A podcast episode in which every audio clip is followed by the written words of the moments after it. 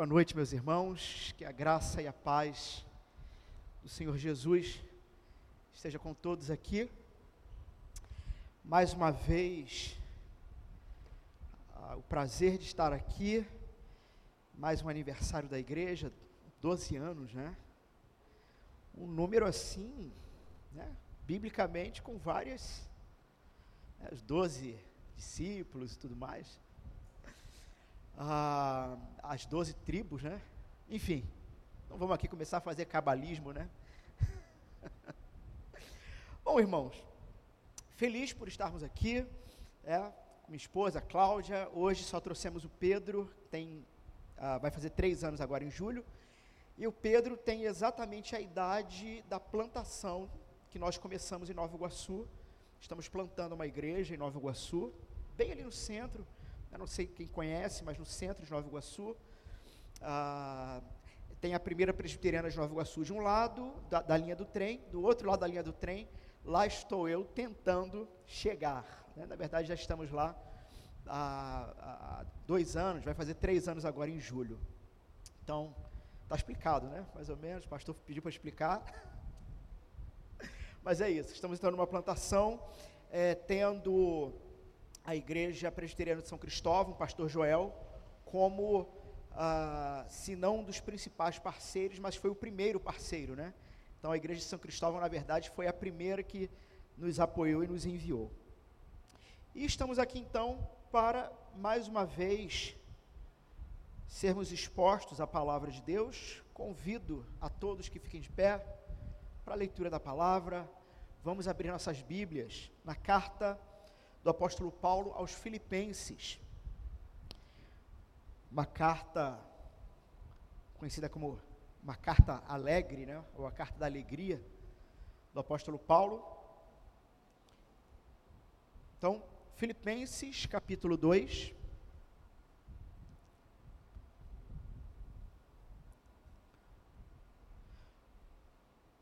Nós vamos ler do verso 1 ao 11. Do verso 1 ao 11. Da última vez que eu é, apresentei esse, esse texto, foi na plantação, eu demorei cerca de uma hora e meia para apresentar o texto. Aqui não fiquem preocupados, será apenas uma hora e 25. Não, irmãos, eu estou brincando. Nós não vamos estender tanto assim. A não ser, é lógico, que ah, o próprio Espírito de Deus toque no coração da igreja durante a mensagem e sejamos arrebatados pelo Senhor no sentido bíblico da, da, do termo, né? Em que fiquemos enebriados, fascinados pela palavra de Deus. Então, Filipenses, capítulo 2, acompanhe a leitura, ouça com fé, né? com atenção e fé e que os irmãos também não fechem a Bíblia ao final da leitura, mantenham as suas Bíblias abertas, né? E acompanhem aquilo que nós vamos ver da palavra nesta noite. Diz assim a palavra do Senhor: Se há, pois, alguma exortação em Cristo, alguma consolação de amor, alguma comunhão do Espírito, se há entranhados afetos e misericórdias, Completai a minha alegria, de modo que penseis a mesma coisa, tenhais o mesmo amor, sejais unidos de alma, tendo o mesmo sentimento. Nada façais por partidarismo ou vanglória, mas por, humil, uh, por humildade, considerando cada um os outros superiores a si mesmo. Não tenha cada um em vista o que é propriamente seu, senão também cada qual o que é dos outros. Tende em vós o mesmo sentimento que houve também em Cristo Jesus. Pois ele, subsistindo em forma de Deus, não julgou como usurpação o ser igual a Deus. Antes, a si mesmo se esvaziou, assumindo a forma de servo, tornando-se em semelhança de homens e reconhecido em figura humana. A si mesmo se humilhou, tornando-se obediente e obediente até a morte e morte de cruz.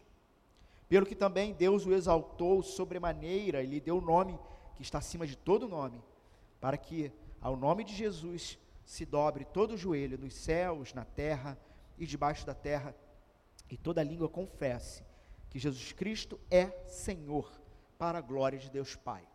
Amém. Podeis assentar.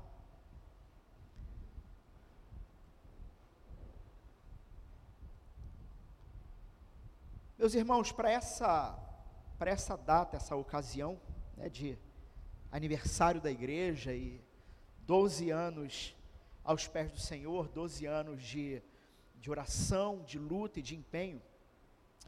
Ah, eu escolhi esse texto, um texto que também já apresentei na plantação, lá na igreja, na comunidade que estamos plantando. E o título, o tema, ou talvez o, o tema central do que vamos tratar em cima de tantas riquezas e preciosidades que temos aqui, é comunidade cristã. Dois pontos. O contexto para mudança. Comunidade cristã. O contexto para mudança. Esse texto aqui foi um texto de uma série de mensagens que eu venho trabalhando e uh, estou tomando por prática todo mês de janeiro e, e início de fevereiro ainda uh, trazer uh, mensagens com o objetivo lá na plantação meio que de sabe, apertar parafuso, né? Apertar parafuso, aquela coisa toda, vamos ajustar, vamos ver como é que está a nossa bússola, vamos ver como que a igreja tem entendido e captado certos pontos da vida cristã. E esse então um dos pontos, igreja e importância da igreja. Né? Então, sobre esse tema, o contexto para mudança. Por que isso? Vamos lá, meus irmãos. Pensem comigo. A Bíblia diz por causa do que aconteceu em Gênesis 3. Para quem não se lembra do que aconteceu em Gênesis 3, o ser humano se rebelou contra Deus, decidiu tomar a sua própria iniciativa de vida, sua própria forma de, de conduzir a vida. Ah, por causa disso, por causa disso, a humanidade então criou o que a gente poderia chamar de, sei lá, talvez mundo paralelo. Eu gosto muito de, de assistir séries, Netflix. Ah, tem uma série, se eu não me engano, acho que o nome da série era Dark, que tem o um mundo invertido. É isso mesmo? Pois é.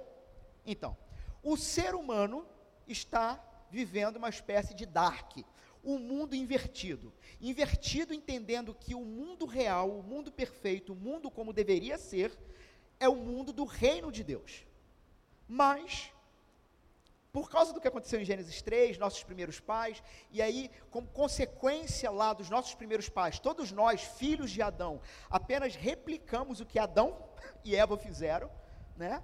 conduzindo a vida também, a humanidade como um todo, ao seu bel prazer, acaba construindo o que? Uma sociedade invertida, invertida em relação ao plano de Deus, ao desejo de Deus para a sua criação.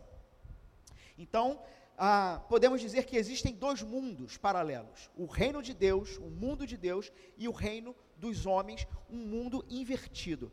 E o que Jesus Cristo veio fazer? É, resgatar você da carne, do mundo e do diabo. Né? Resgatar a humanidade com a sua obra. Muito bem. O primeiro passo na vida de, um, de uma pessoa para se tornar cristã é, tendo entendido o Evangelho, é levado então pelo seu, pela, pelo seu entendimento e com a ação do Espírito Santo no coração, a se arrepender dos seus pecados e decidir, ah, a partir disso, ah, trilhar um caminho diferente. Todos comigo? Todos concordam que isso acontece? Muito bem.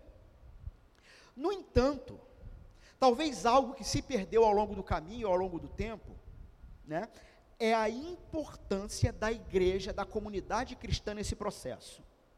Acompanhem o raciocínio. A igreja do Senhor Jesus Cristo, ela existe, ela é real, porque ela é o produto do trabalho de Jesus. Ok? Então, o que é o produto de um trabalho? É um entregável. É alguém que trabalha e trabalha arduamente, e ao final do trabalho, ao final do dia, né, do trabalho, ele chega com o produto, com o resultado e diz: Aqui está o resultado do meu trabalho. Jesus Cristo é aquele que apresenta ao pai dele a noiva dele, a igreja, dizendo: Pai, esta é o resultado do meu trabalho, vida, morte e ressurreição. Está aqui, a igreja. Isto é a igreja. Mas ela não somente é isso. Do que se trata a igreja? A igreja se trata da instauração e ampliação do reino de Deus na terra. O que significa isso? Significa que o sujeito foi tirado do império das trevas, certo? Ele nasce em pecado, Davi vai dizer: em pecado me concebeu minha mãe, nasci num reino caído. E talvez para alguém que tenha dificuldade, como assim nasceu num reino caído? Pense no Darth Vader, todo mundo conhece, né? Darth Vader, Guerra nas Estrelas. Pense que o Darth Vader conquistou o mundo, certo? Se ele tivesse conquistado o mundo, todos que nascessem a partir então daquela conquista, nasceriam é, tendo ele como grande imperador, ou seja, debaixo do governo dele, do império dele. Com a queda da humanidade em Adão, Satanás se tornou este rei por usurpação, por tomada, e instaurou o império das trevas. A igreja se trata de um foco de luz do reino invertido. Dark novamente. Do mundo invertido. Ou seja, uma pessoa ou os seres humanos construíram, por estarem afastados de Deus, uma sociedade que não ama Deus e que não ama o próximo.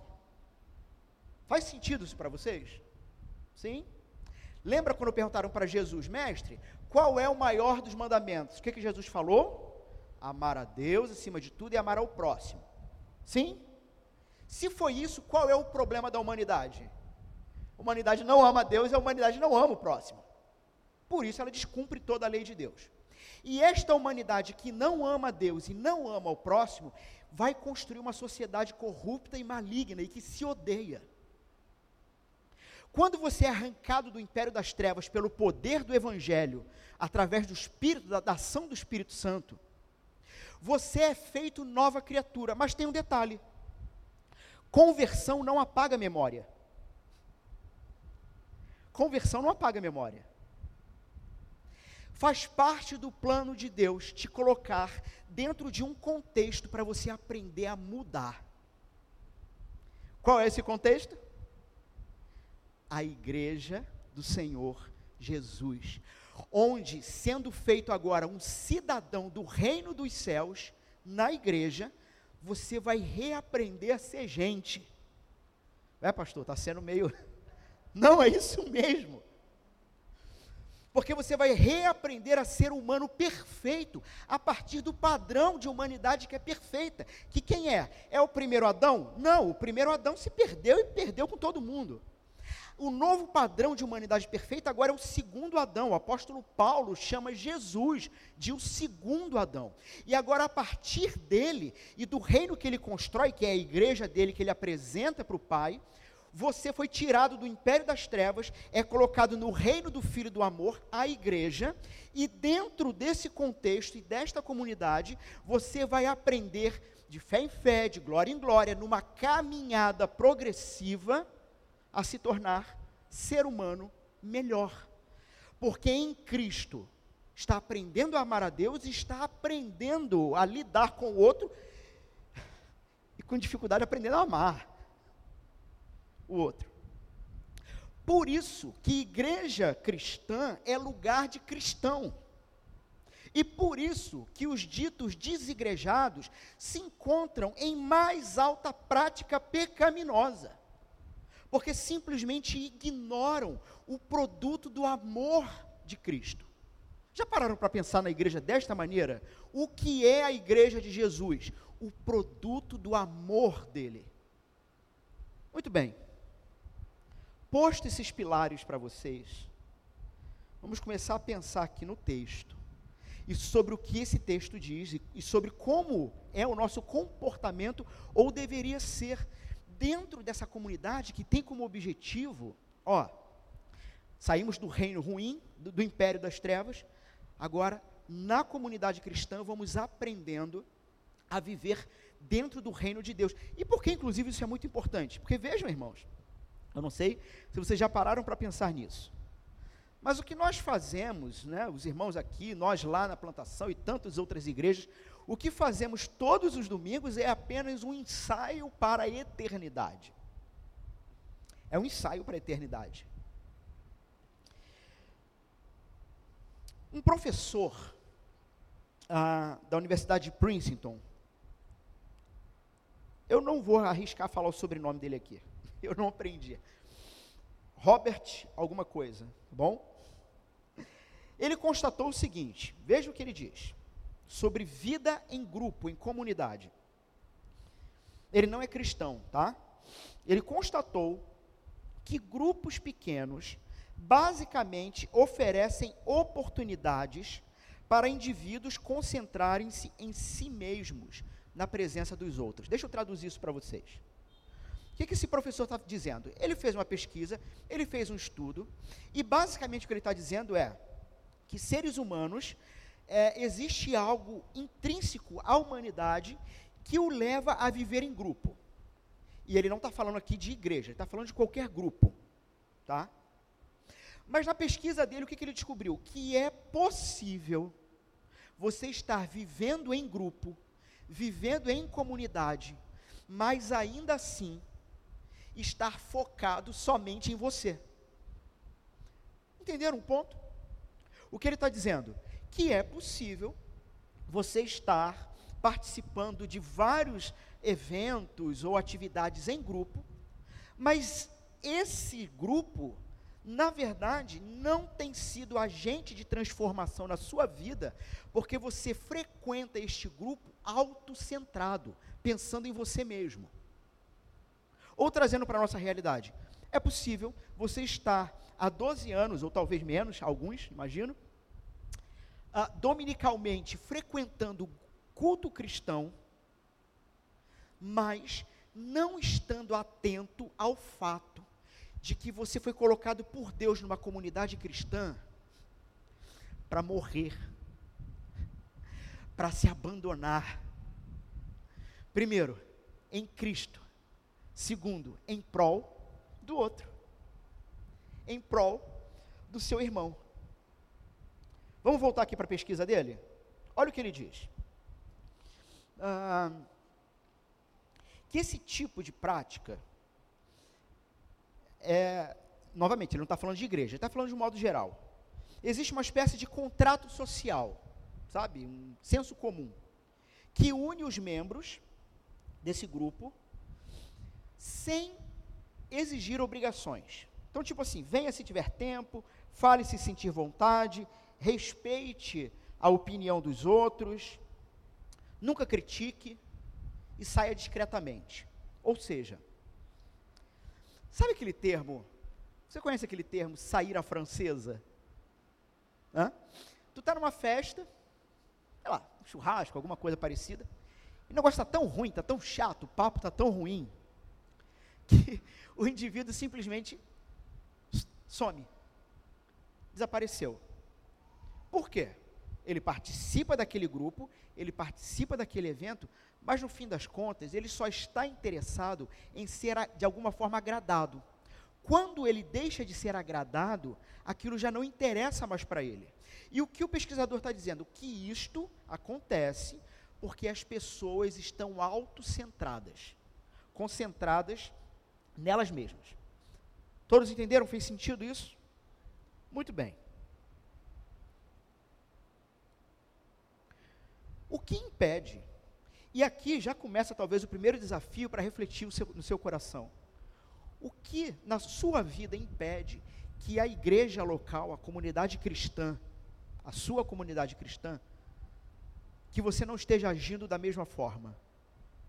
O que impede isso? em que você esteja cercado de pessoas, mas no fim das contas os seus olhos continuam voltados para si próprio. Deixa eu citar aqui uh, mais um pesquisador. Um livro chamado Superando a Solidão no Dia a Dia. Também não é cristão. Nesse livro, dois psiquiatras de Boston vão sugerir o seguinte: que ah, grupos não conseguem recriar a percepção de pertencimento que perdemos. Irmãos, eu sei que eu posso estar parecendo difícil, mas eu vou devagarzinho. Esses psiquiatras disseram que vida, vida em grupo, vida comunitária, não consegue recriar a percepção de pertencimento. Esses caras não são cristãos, mas sabem do que, que eles estão falando? Eles estão falando daquele DNA original que Deus criou lá no Éden, onde, ao criar a humanidade, Ele cria a humanidade para viver em comunidade, em perfeita harmonia e amor. E o que esse psiquiatra está dizendo é o seguinte: ele está dizendo assim, eu não sei porquê, ele não é crente, creio eu. É, com certeza não é. Ele vai dizer, eu não sei porquê, mas apenas viver em grupo não satisfaz o coração, não satisfaz a alma.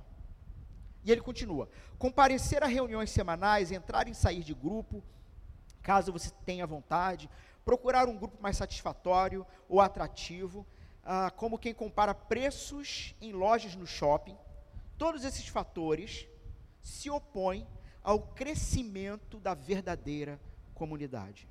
E é interessante então pensar o seguinte: ele constatou que por mais que as pessoas vivam em grupo, não há satisfação pessoal. Enquanto que outro psiquiatra disse o seguinte: é porque as pessoas estão autocentradas porque elas estão vivendo dentro dos padrões do império das trevas.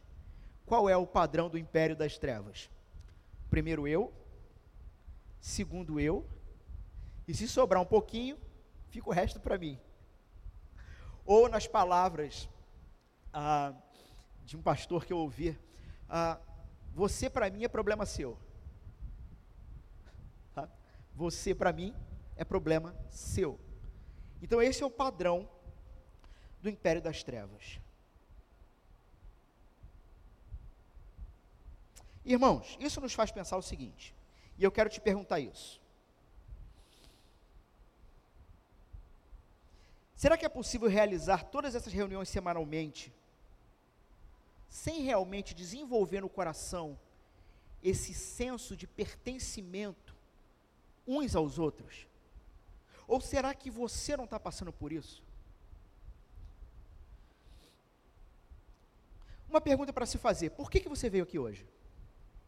Porque virou hábito? Porque todos os domingos você está num culto cristão? Por que, que você frequenta ou participa de uma igreja? Você já parou seriamente para se perguntar isso? Aonde está o seu coração diante dessas perguntas? Uma outra pergunta.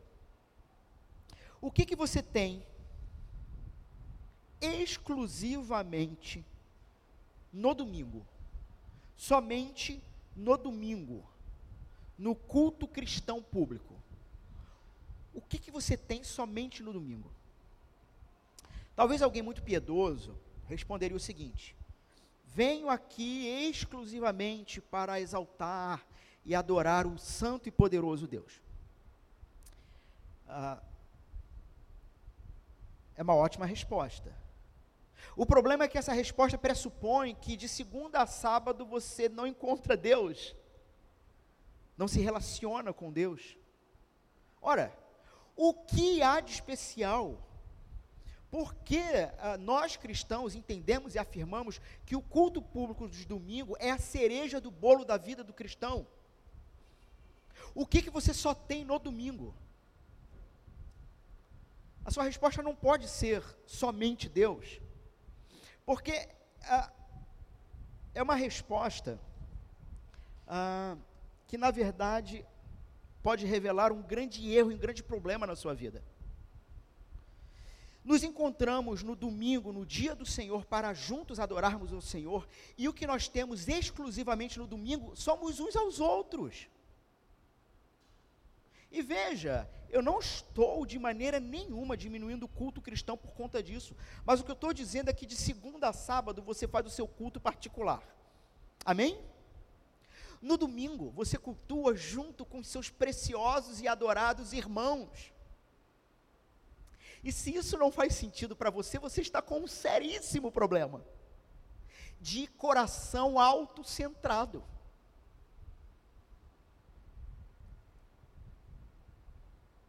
Sabe? Precisamos, meus irmãos, ter uh, uma profunda reflexão sobre a nossa vida. Uh, afirmações como Jesus morreu exclusivamente e tão somente para me salvar. É uma afirmação correta. O problema é que o exclusivamente e o tão somente para me salvar parte de um pressuposto mesquinho egoísta e simplista de toda a obra redentora de Jesus. Porque o que Jesus fez é muito maior e além do que você e o seu próprio umbigo. Sabe? Essa ideia de que eu sou igreja. Não, irmão, você não é igreja, nós somos igreja. E este é o contexto que Deus usa, onde ferro afia ferro, às vezes literalmente, para transformação de gente onde num primeiro momento Cristo fez tudo o que era necessário e o Espírito Santo atu, atuou para te tirar do império das trevas. E agora é no meio do contexto da igreja que você vai começar a aprender a viver como gente de Deus, olhando não mais tão somente para você, mas olhando para o lado, olhando para o próximo. Meus irmãos, o apóstolo Paulo, quando escreve esse texto, aqui ele está preso, para quem não sabia. Ele plantou essa igreja aqui de Filipenses, aproximadamente tem 10 anos atrás. Hã? E da prisão, então, ele vai receber algumas ah, boas notícias. Recebe algumas notícias ah, complicadas, mas nada que lhe pese ou lhe tire a alegria, como de outras igrejas. É, o apóstolo Paulo, então, ele vai, a partir desse texto, do verso 1 ao 4 do capítulo 2, nos fazer refletirmos que nós somos chamados não somente para aproveitar os confortos do Evangelho. Nós somos chamados não somente para, num domingo como este, estar num local agradabilíssimo como este, uh, louvar o Senhor, ter tão somente uma catarse emocional e ir embora, sabe? Vim, aliviei o coração, e agora o mundo, os irmãos, a igreja, que vão para o brejo. Nós somos chamados não somente a aproveitar, a, a receber os confortos do Evangelho, mas também a transmitir isso. Veja, se há, pois, alguma exortação em Cristo, alguma consolação de amor, alguma comunhão do Espírito, se há entranhados afetos e misericórdias. O apóstolo Paulo, então, aqui ele está começando a tratar sobre unidade. Ele está chamando a igreja a uma questão de unidade. Exatamente nos versos anteriores, no finalzinho do capítulo 1, o apóstolo Paulo fala sobre problemas externos, ah, que podem vir na igreja. E agora ele vai falar sobre lutas internas ou questões internas dentro da igreja. E o argumento do apóstolo Paulo aqui nesse início é o seguinte: se você experimenta bênçãos em Cristo, isso implica em que você também precisa agir, aprender a agir de determinada maneira. Veja que o apóstolo Paulo ele, muito, ele usa muito assim, se e então. O verso 1 é se. Olhem para o texto de vocês. Vê se ele não começa. Se. Se. Isso, isso, isso, isso, isso, isso. Verso 2. Então. Existe uma condicional aqui. O que, que o apóstolo está dizendo? Ah, em outras palavras, se ser cristão lhe trouxe encorajamento, eu te pergunto, ser cristão, participar da vida desta igreja, te traz encorajamento para a vida? te traz, te prepara para segunda-feira. Sabe? Te faz olhar para a semana que passou e dizer assim: foi uma semana dura, mas Deus é bom. Sou amado por Jesus, sou amado por esta igreja. Conheço o final da história. Jesus Cristo é rei e toda a dureza da vida vai passar. O reino de Deus está sendo instaurado. Sabe, palavras como essa que você ouve em ambiente cristão, te traz encorajamento?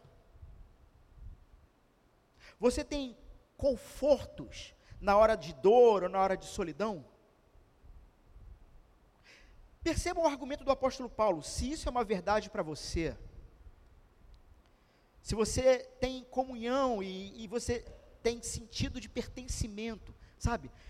Você, você tem prazer de virar para os seus parentes, para os seus amigos e dizer: A minha igreja está completando aniversário. Os meus irmãos estarão comigo no próximo domingo de novo. Estaremos louvando novamente ao Senhor apesar de qualquer coisa, sabe? Isso é uma verdade para você? Viver aqui na igreja, em comunhão com os irmãos, te traz uma experiência de ternura no coração e de compaixão. Você se sente amado? Aí, verso 2: Então, perceberam o que o apóstolo Paulo fez?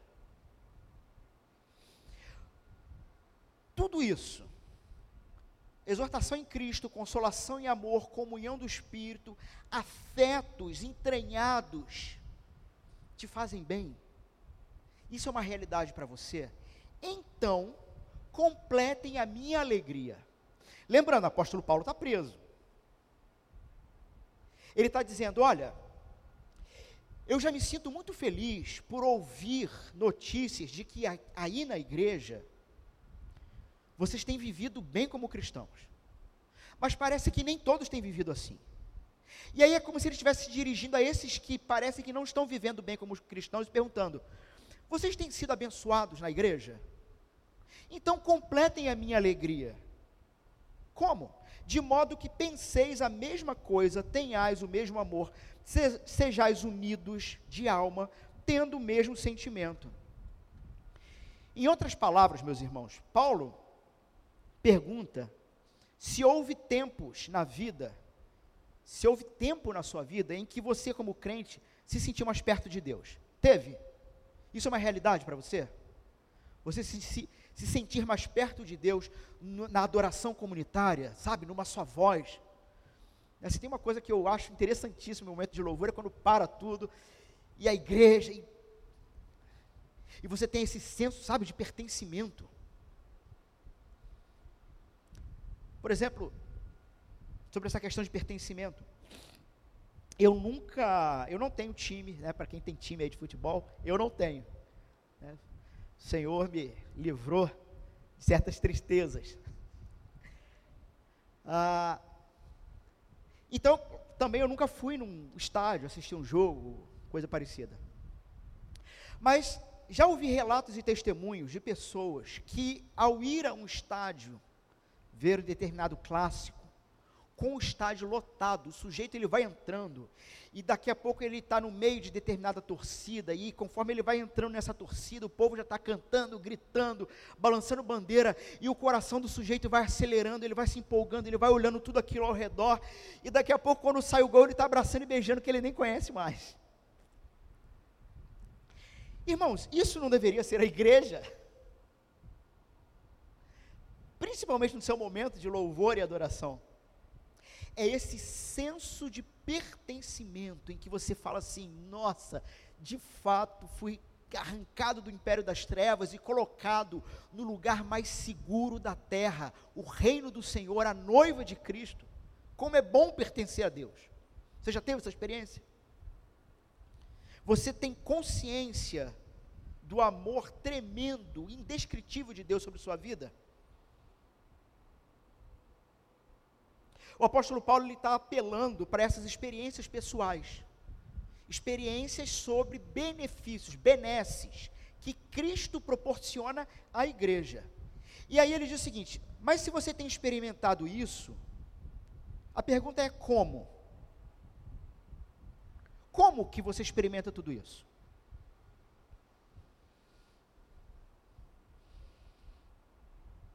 Através dos outros irmãos que estão na mesma igreja que você e têm sido mediadores da graça de Deus sobre sua vida. Faz sentido isso? Se os irmãos não estivessem se empenhando aqui na área de música, será que você teria esse mesmo benefício de Jesus? Então perceba como que homens e mulheres tirados do império das trevas são trabalhados por Deus para serem fonte de graça de Deus sobre sua vida. Faz sentido isso, meus irmãos?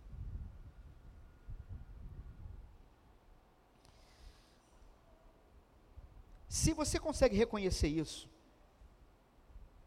que os irmãos da sua igreja têm sido carinhosos, têm te amado, te encorajado, têm feito com que você se sinta parte do povo redimido, o que isso significa para você, então, como cristão, é que você deve fazer o mesmo.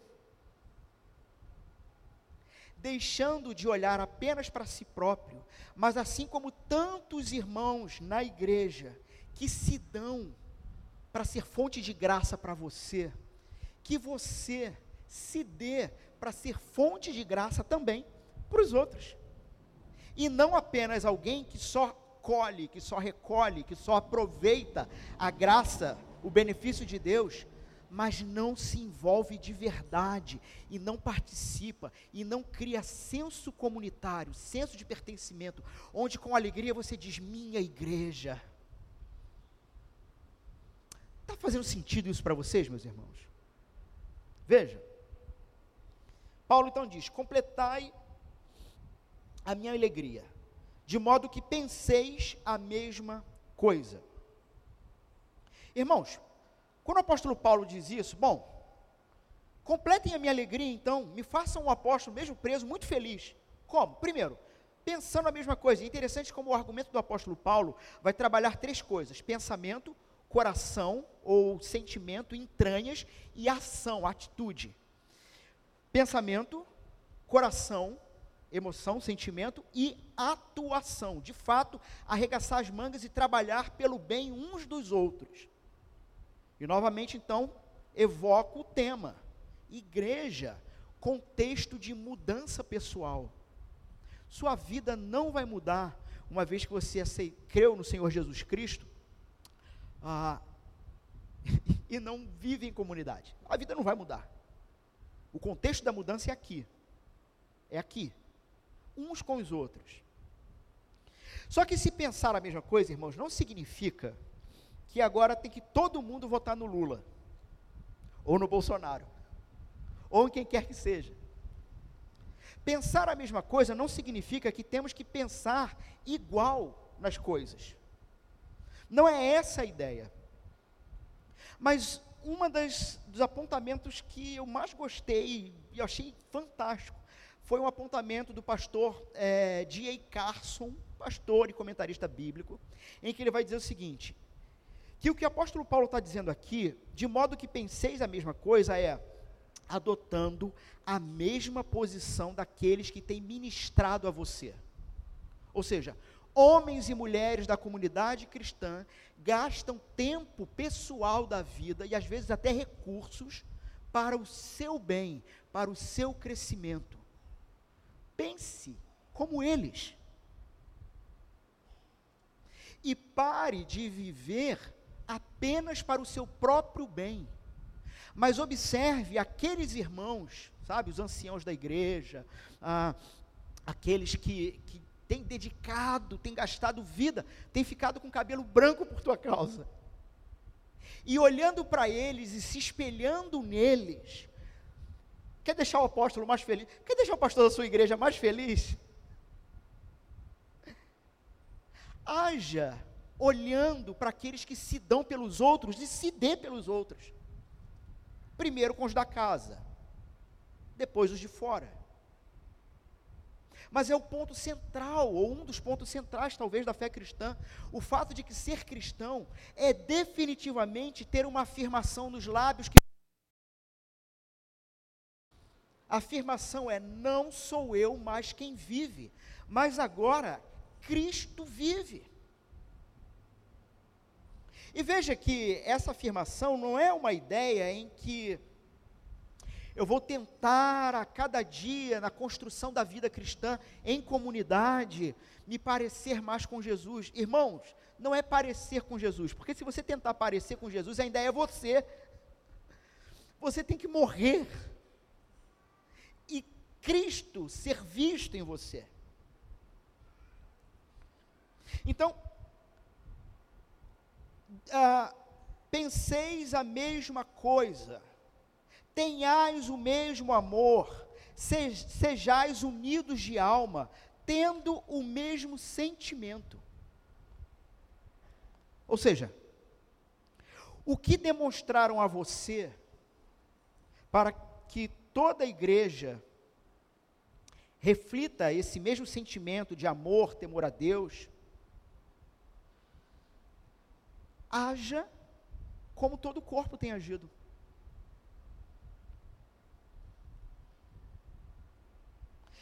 E caso isso não ficasse claro, o apóstolo Paulo ainda vai delinear mais o ponto. Veja, verso 3: Nada façais por partidarismo ou vanglória, mas por humildade, considerando cada um os outros superiores a si mesmo.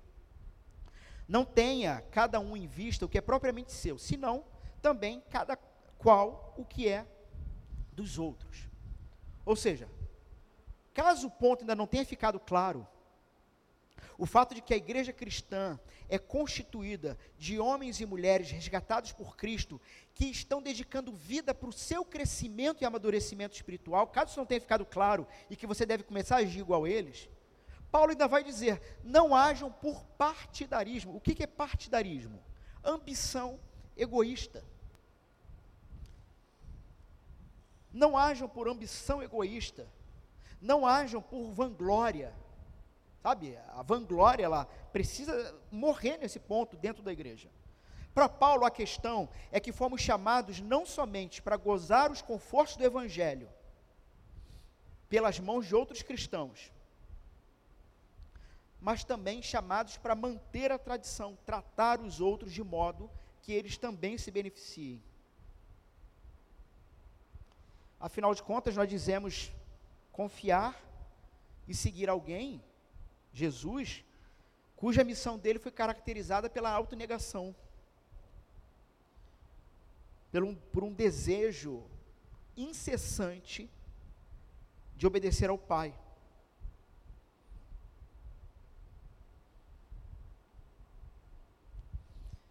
Irmãos, vimos então que nós somos chamados para a unidade cristã a partir de, um, de uma questão tripla: mente, coração e vontade. O apóstolo Paulo quer que nós concordemos uns com os outros através da verdade no Evangelho, pelo crescimento dos outros. Amemos uns aos outros, tendo o mesmo amor, e trabalhemos juntos com o mesmo objetivo, em um só espírito, com uma só atitude. E os versículos 3 e 4, então, vão ser um chamado para a humildade, para colocar os interesses dos outros acima dos seus. Sabe, não agir por partidarismo, por vanglória, é não olhar para a igreja esperando receber tão somente algum tipo de benefício pessoal. Plantação de igreja é um negócio engraçado. Ah, recebi um casal que estão ainda conhecendo o Senhor Jesus ao que um deles, ao ser perguntado o que ele estava achando da igreja e da vida em comunidade, ele disse: Ah, pastor, aqui é muito bom. Inclusive, eu tenho a chance até de ter novos clientes. é, irmão, vamos conversar depois sobre partidarismo. Sobre ter interesses pessoais na igreja, ao invés de olhar o interesse dos outros, dos próximos. O apóstolo Paulo, então, no verso, a partir do verso 5, ele vai ampliar a ideia.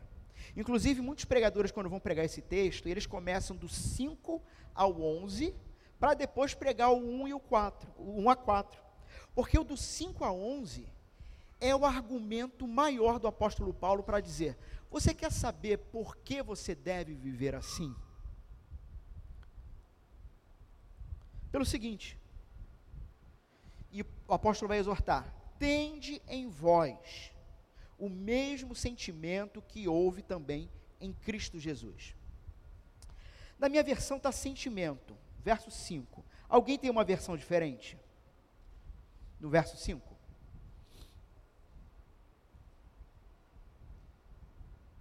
Todo mundo sentimento? Algumas versões, elas vão traduzir por uh, atitude, uh, inclinação. A palavrinha aqui, uma palavra conhecida por muitos, chamada frônesis, tende o mesmo frônesis de Cristo, a mesma inclinação, o mesmo sentimento, a mesma atitude. Uma palavra que resume aquilo que o apóstolo Paulo falou, falou antes: pensamento, coração e ação. O apóstolo Paulo está dizendo: olhem então para Cristo e vejam o que ele fez, tendo o mesmo frônesis dele. A mesma meta de vida que, que Jesus tinha, tende em vós.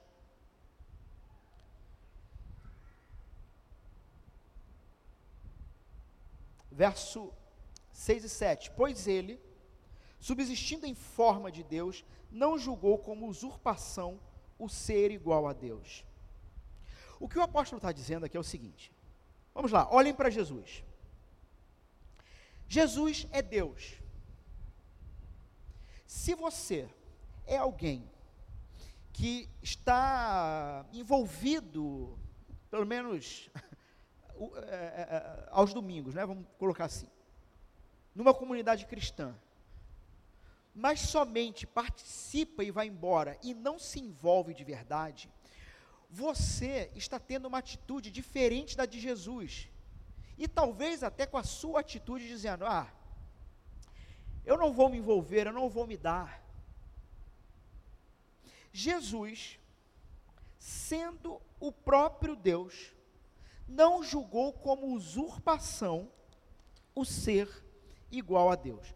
Do que, que o apóstolo está falando aqui? Jesus, ele é Deus desde a eternidade.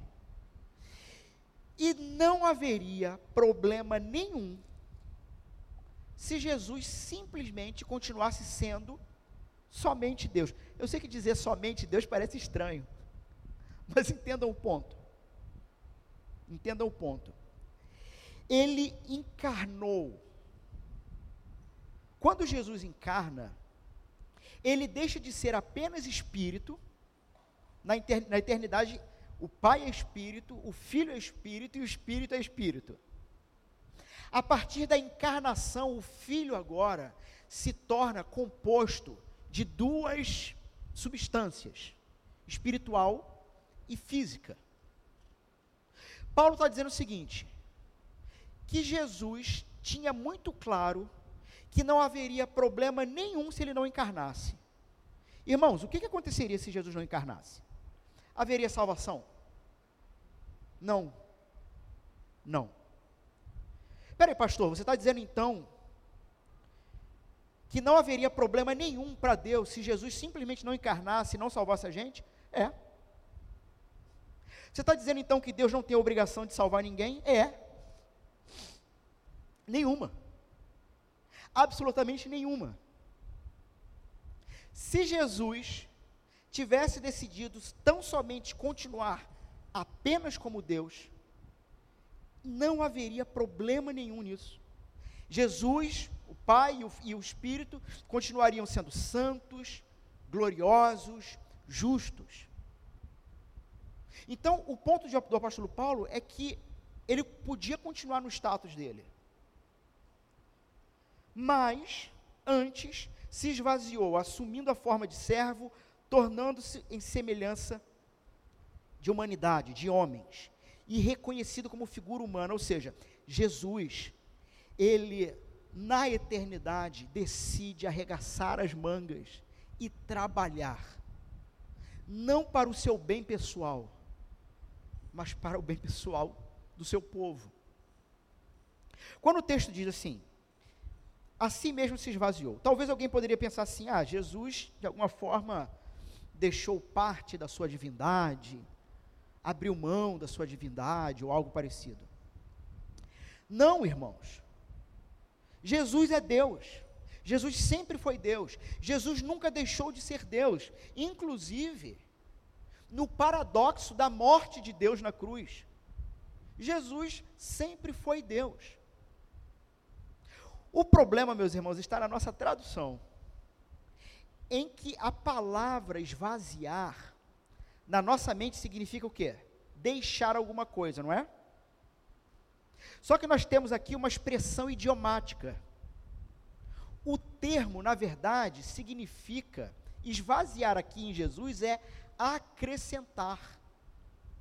O que que ele fez? Ah, assumiu a forma de servo.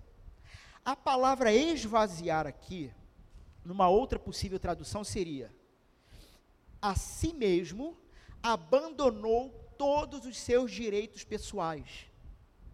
A palavra não tem relação com que Jesus, de alguma forma, perdeu alguma coisa divina.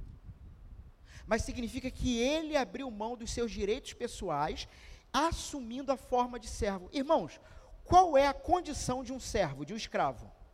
É alguém que não tem direitos pessoais. Então, as duas palavras aqui, na verdade, é uma única ação. Jesus, sendo Deus, fez a opção de se fazer um de nós, assumindo a forma de escravo, de servo. Ele decide então se encarnar. Ele decide então se tornar como um de nós.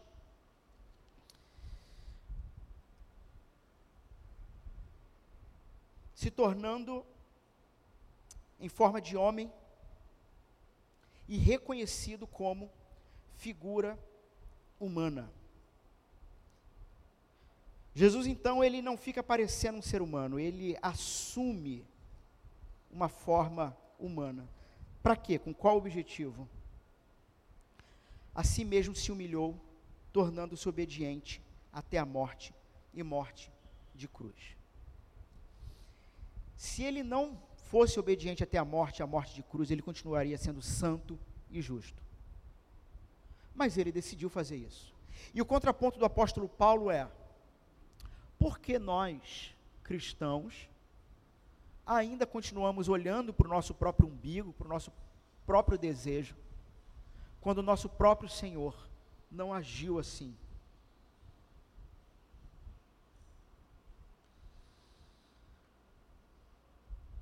Do verso 9 ao 11, o texto nos diz o que essa morte de cruz, essa morte que marcou Jesus para sempre, o que, que ela proporcionou? O reino futuro. Jesus passa então por uma morte dolorosa, uma morte vergonhosa, uma morte de bandido, contado entre os pecadores, entre, entre bandidos, malfeitores uma morte de maldição. Uma morte que é dito lá em Deuteronômio, que aquele que for pendurado no madeiro se torna o maldito de Deus. E que em Gálatas o apóstolo Paulo confirma. Cristo nos resgatou da maldição da lei, fazendo-se maldição por nós, porque está escrito: Maldito todo aquele que for pendurado no madeiro. Jesus recebe no seu próprio corpo as marcas, o totem. Um totem, uma marca visível. Irmãos, a ressurreição, na ressurreição, teremos nossos corpos glorificados. Sem doenças, né? Quem não tinha pé vai, vai, vai, vai, vai ressuscitar com pé, quem não tinha braço, ou seja, corpo perfeito. Só que Lembram-se que Jesus, quando ressuscita, as marcas no corpo dele ainda podiam ser tocadas? o que aconteceu com Jesus, ao que ele se submeteu em favor de outros, deixou nele marcas em que por toda a eternidade, quando estivermos com ele, olharemos para aquelas marcas e aquelas marcas irão nos lembrar constantemente que a salvação é pela graça, que foi ele que fez aquilo, não fomos nós. E com isso ele constrói o seu reino futuro. Deus o exaltou sobremaneira e lhe deu um nome que está acima de todo nome, para que ao nome de Jesus se dobre todo o joelho nos céus e na terra e debaixo da terra, e toda língua confesse que Jesus é o Senhor para a glória de Deus Pai. Jesus então é colocado na mais alta posição pelo Pai dele. Ele é exaltado como governante. E o apóstolo Paulo olha diretamente para isso. A vida de Jesus foi marcada por esse ato de humilhação, se tornando servo, se tornando como nós, para assumirmos o nosso lugar. E ele nos mostra então, Jesus, como liderar e como servir. Irmãos, com isso Jesus cria esse contexto, e, a, e o apóstolo Paulo está dizendo: se você ainda não entendeu que viver em comunidade cristão, cristã é viver para o bem e, e, e para a graça do seu irmão, é porque você ainda não compreendeu tudo que Jesus fez. Novamente, citando aqui a pastor Carson, ele diz, comentando esse texto, ele diz uma frase, uma ideia maravilhosa. Ele diz o seguinte: a igreja é composta de inimigos naturais. Veja, a igreja é composta de inimigos naturais.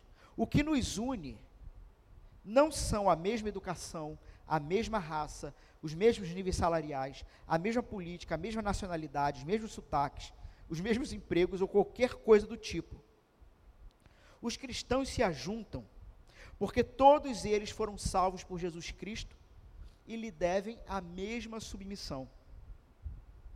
Os cristãos são um bando de inimigos naturais que amam uns aos outros por causa de Jesus. Isso é a igreja cristã. Composta de pessoas que naturalmente se matariam, mas que em Cristo foram feitos novas criaturas, foram feitos irmãos. Vamos a algumas aplicações para fecharmos?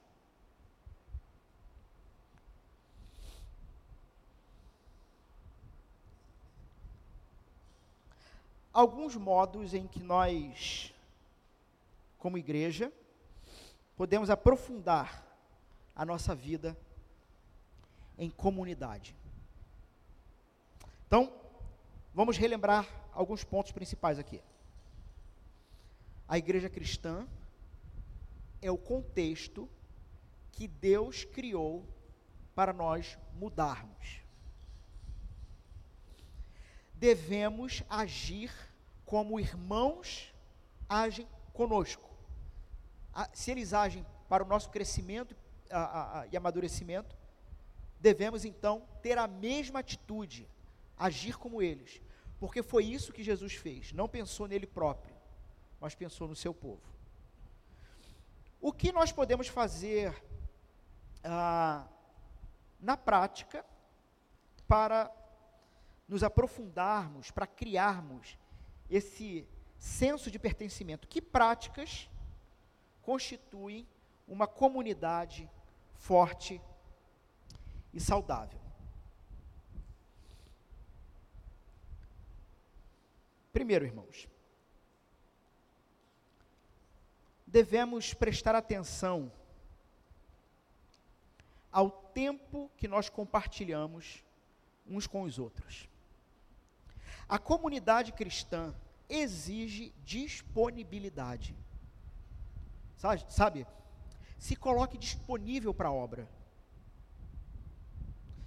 Eu não sei se, se os irmãos já passaram por isso, de vez em quando eu passo. Mas sabe aquele, aquele irmão que você manda mensagem e o sujeito só responde cinco dias depois? claro que é um exemplo aqui bobo, né? quase uma brincadeira, mas qual é a ideia? Irmãos, estamos numa missão. A sua igreja local está numa missão, na missão do reino de Deus. Se coloque disponível para essa missão. Se coloque acessível a essa missão. Não pode ser difícil demais te encontrar, sabe? Percebe como isso é muito prático? Não pode ser difícil demais fazer contato com você. Segunda coisa, a comunidade exige frequência. Precisa haver bastante tempo compartilhados juntos regularmente. Querem criar esse senso de vida comunitária? Desejem estar juntos, intencionalmente. Sabe? Olhe ao seu redor, perceba pessoas que precisam de oração, que precisam às vezes de um bate-papo, de uma orientação bíblica. Crie grupos de estudos. Não fique esperando o seu pastor é, criar todas as ideias. Não, mas coopere.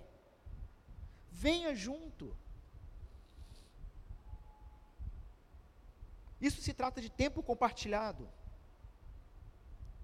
Outra questão para o desenvolvimento da como senso de comunidade ter práticas em comum. A comunidade exige uma variedade de práticas. Comer juntos, ter tempo de recreação e sempre frequentar a igreja juntos. Aprender juntos, estudos bíblicos, leituras.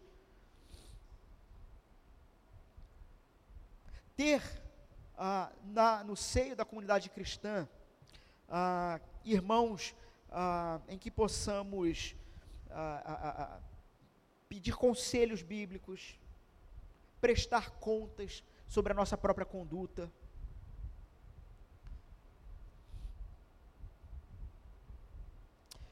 Apre precisamos aprender a ter recursos compartilhados. Vida em comunidade exige a prática de compartilhar. Compartilhar casa, compartilhar o espaço em que vivemos como hospitalidade uns com os outros.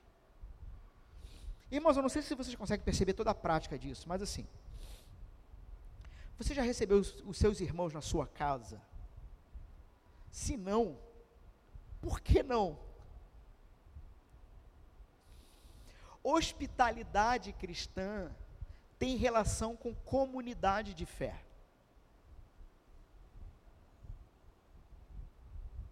Comunidade, a comunidade exige compartilhar os nossos recursos e ter um senso de responsabilidade uns com os outros.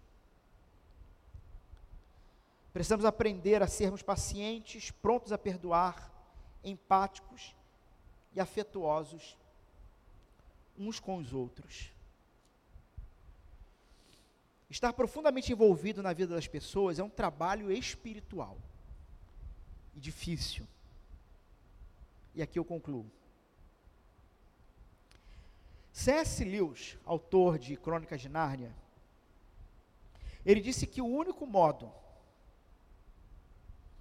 de assegurar, ele fala isso no seu livro Os Quatro Amores, o único modo de assegurar que o seu coração não será partido é nunca dá-lo a ninguém. Enquanto que a comunidade cristã é um convite constante. Assim, você correr risco de ter o seu coração partido.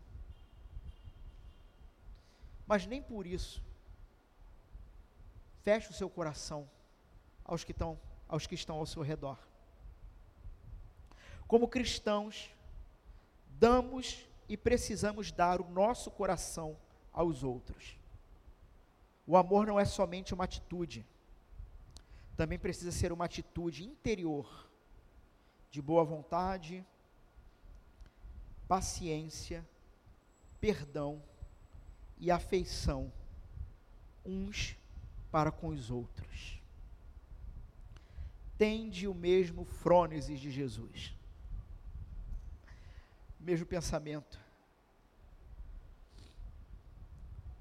A mesma inclinação. Mesma ação. Entendendo que este é o lugar maravilhoso que Deus os conduziu para que você aprenda a abandonar os seus próprios desejos e decidir ser fonte de graça, para que seus irmãos e irmãs também cresçam na graça e no conhecimento do Senhor Jesus. Amém? Amém. Vamos fechar nossos olhos, ter um brevíssimo momento de reflexão de tudo o que foi dito que foi ouvido. E eu os convido a tomarem decisões para a vida. Como você vai viver agora, a partir desta verdade, a partir desta realidade.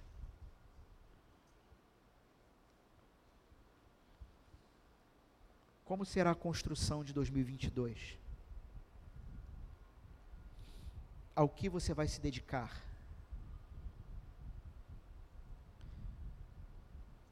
Que não seja as suas próprias vontades, mas a vontade do Senhor em aprender a viver em comunidade. Vamos orar, Pai Santo, nós somos gratos pela tua palavra.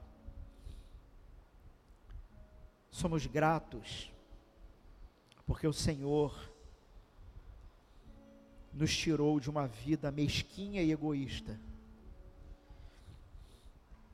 e nos colocou no teu reino entre irmãos para aprendermos a vivermos como cristãos, não mais olhando para nossos próprios desejos e vontades, mas olhando para o Senhor e para o seu povo.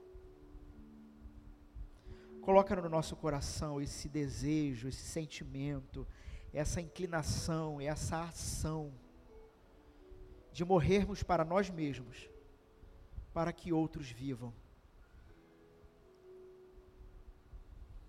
Se em Cristo se esvaziar foi acrescentar humanidade à existência dele,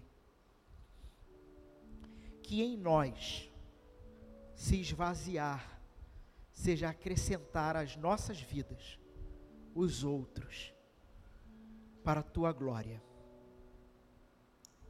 Oramos assim em nome do Senhor Jesus. Amém.